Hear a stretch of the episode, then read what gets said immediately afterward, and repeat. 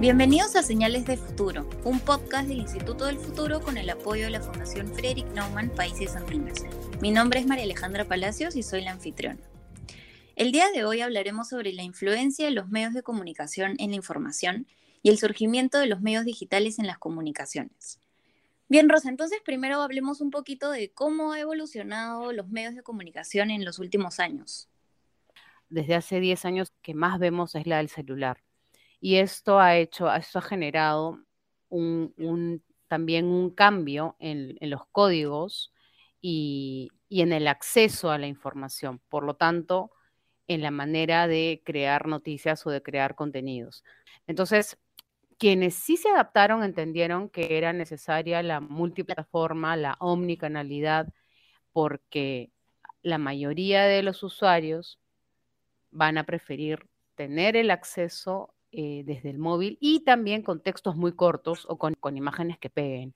Porque hoy por hoy, em, si en algún momento la tele competía contra el celular, ahora el propio, dentro de la propia pantalla del celular tenemos noticias difundidas por Twitter compitiendo con noticias difundidas por TikTok. O sea, ya estamos hablando de la competencia de las plataformas y van a ir avanzando y evolucionando. ¿Por qué hablo de la publicidad para hablar de la evolución de los medios? Porque definitivamente es, y desde siempre lo fue, un medio de comunicación no nos vendía información ni entretenimiento. El medio de comunicación le vendía público a sus anunciantes.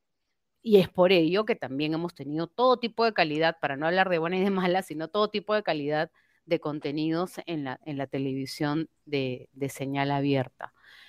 Quiero ya ir más para estos dos últimos años, donde esto se ha disparado. O sea, em, tenemos, es importante, antes de hablar de, los cambios y del fenómeno, el 2020 ha sido el año del salto tecnológico, el salto digital. Ha sido el año donde hemos realmente eh, creado una expectativa en cuanto al desarrollo de la inteligencia artificial, del Big Data, de todo lo que es ciberseguridad, banca digital, o sea, hasta las personas que te lavan el carro te dicen, me puede yapear, ¿no? O me puede utilizar cualquier, cualquiera de estas plataformas de pago digital, de moneda digital.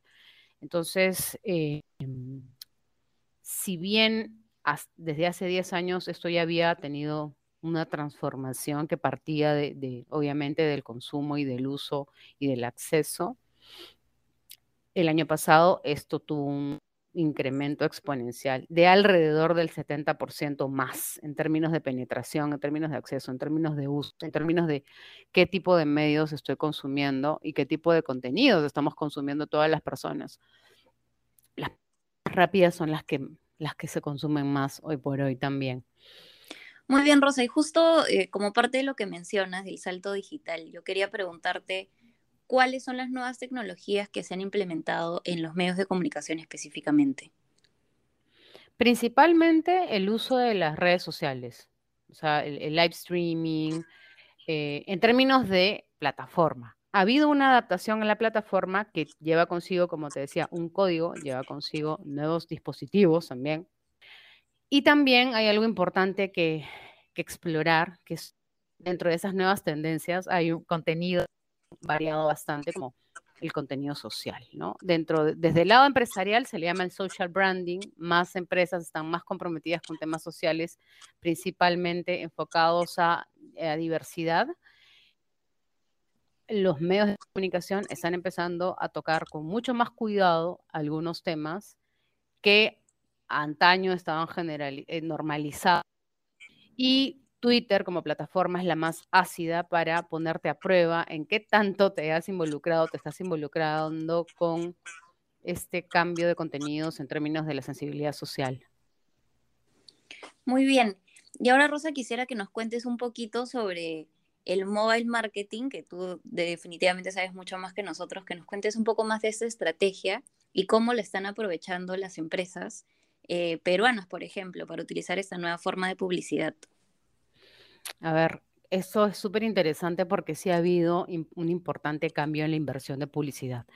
Por dónde hay que mirar, por dónde hay que estar, ¿no? O sea, si fueras una generadora de contenido, yo te diría, enfócate en Facebook de momento porque sigue siendo la plataforma más consumida en términos de, de, de, advisors, de, de digital. Lo que más ha crecido es esa, la publicidad digital de redes sociales, es decir, siendo los reyes Facebook e Instagram, ¿no? Em, y ha muchísimo la publicidad de display que, que se llama a lo que, a lo que es, llamamos banners dentro de una, de una página X, ¿no? Yo, por ejemplo, estoy buscando información sobre alimento para erizos y de pronto vengo, veo un banner en Cancún. Esas, ese tipo de banners ya han bajado bastante. Antes eran los reyes en, términos de, inversión publicitaria por efectividad, por, número de clics que les das las personas. Y han subido de manera también dramática las, la publicidad en, redes sociales. Pero eh, video es también el más importante. Por eso es que cuando estamos, mm, estamos revisando algo, algo de información en, en YouTube, y nos quejamos, no, pucha, ¿por qué me ponen esa publicidad? Es porque realmente es efectiva, es porque realmente siguen, sigue eh, incrementándose el consumo de, de vídeo y por lo tanto de publicidad en la plataforma de YouTube, por mencionar la más famosa. Em, sin embargo, sigue, no, no, está todavía en el primer lugar. En el primer lugar sigue estando las redes sociales, pero sí ha tenido un del 6% en el, desde el 2020. Y si, y si bien hemos hablado de que esta crisis eh, sanitaria nos ha pegado económicamente, ha habido un fenómeno también interesante en la inversión de publicidad digital de alrededor del, 40, del 45% se ha incrementado, mientras que la, en, la en la tradicional ha habido un decrecimiento de cerca del 40%. Entonces, sí, de un lado se pasó al otro. ¿Por qué? Porque también se consume más de un lado que del otro. Exacto, y justo hablando de todo este fenómeno del marketing digital, ¿cómo crees que ha afectado los modelos de negocio? ¿Cómo han hecho las empresas para adaptarse y cambiar un poco su estrategia, digamos, hacia lo digital? Creo que el, tema de adaptarse a sus públicos internos, que son sus, digamos, sin, sin, sin colaboradores no eres nada, pero también sin, sin clientes,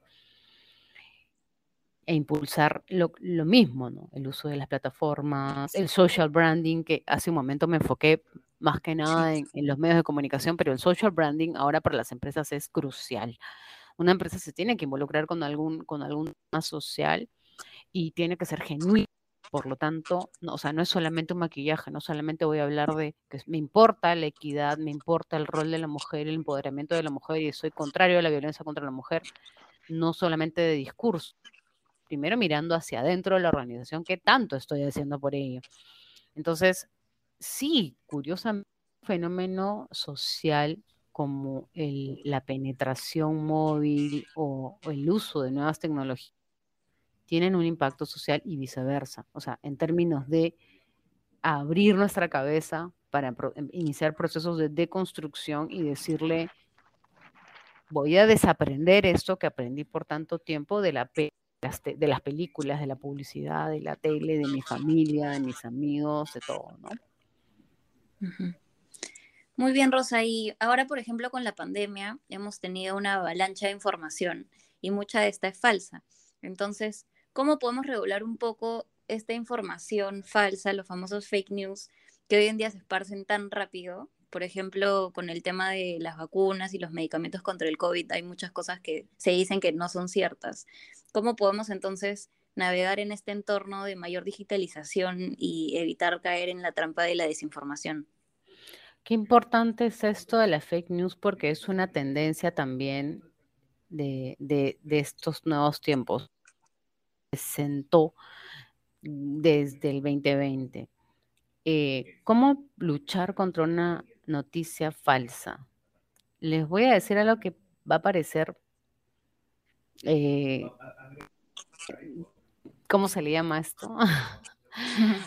Cuando una persona tiene una creencia que no necesariamente es real, como si fuera una superstición.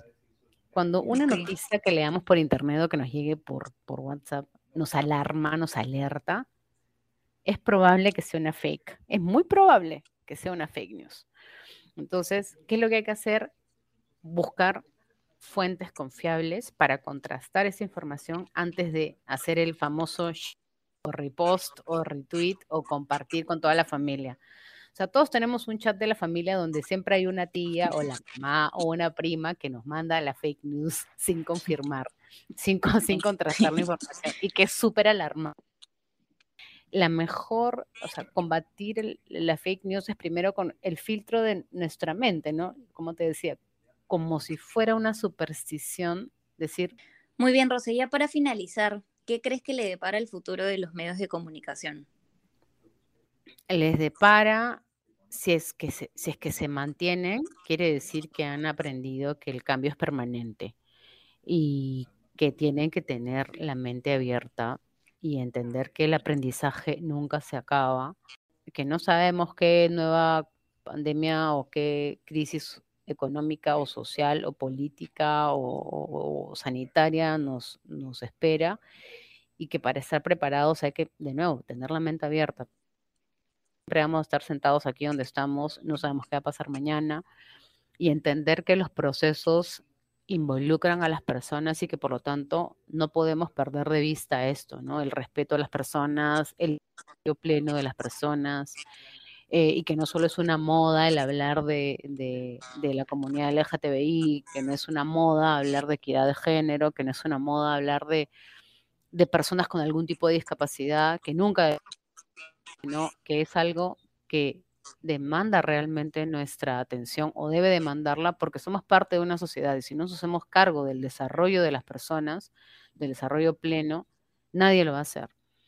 Y que en medio de una sociedad donde no hay desarrollo, también estamos condenados a fracasar, ¿no? Entonces, pensar en, en, en, el mundo como un todo en el que tenemos todos un tipo de responsabilidad sobre lo que pasa en nuestro entorno.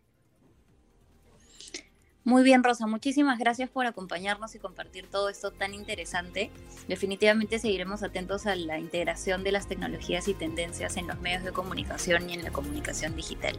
Esto fue Señales de Futuro, gracias por acompañarnos y nos vemos en el próximo episodio.